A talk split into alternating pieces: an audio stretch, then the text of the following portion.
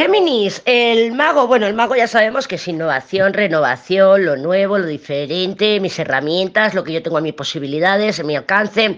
Y tan cerquita al juicio, pues nos pudieran estar hablando de una gran oportunidad que se va a presentar durante estos próximos días. Pero claro, a mí me tiene un poquito descolocada este mago, porque sí, por un lado le veo las estrellas, le veo el carro, digo, bueno, pues una persona renovada. Por otro lado, veo el loco, veo el colgado, digo, madre mía, madre mía. Entonces, todo apunta a que tengas que tomar una decisión. Una decisión basándote un poco, digo yo, porque me, ya te digo, me tiene descolocado este mago, digo, mm, una decisión en lo nuevo o hacerlo diferente. Lo nuevo o lo que me da miedo, porque no deja ver una luna ahí. Ya sé que la luna está muy bien aspectada, pero a mí esa luna me retumba, me retumba así en el cerebro. Digo, madre mía, esta luna, esta luna no, esta luna no la estoy viendo venir. Esta luna nos va a salir por peteneras a ti, a mí, a todos y a todos. ¿Vale? ¿Por qué? Porque es una información. Fíjate que la luna está ocultando un juicio.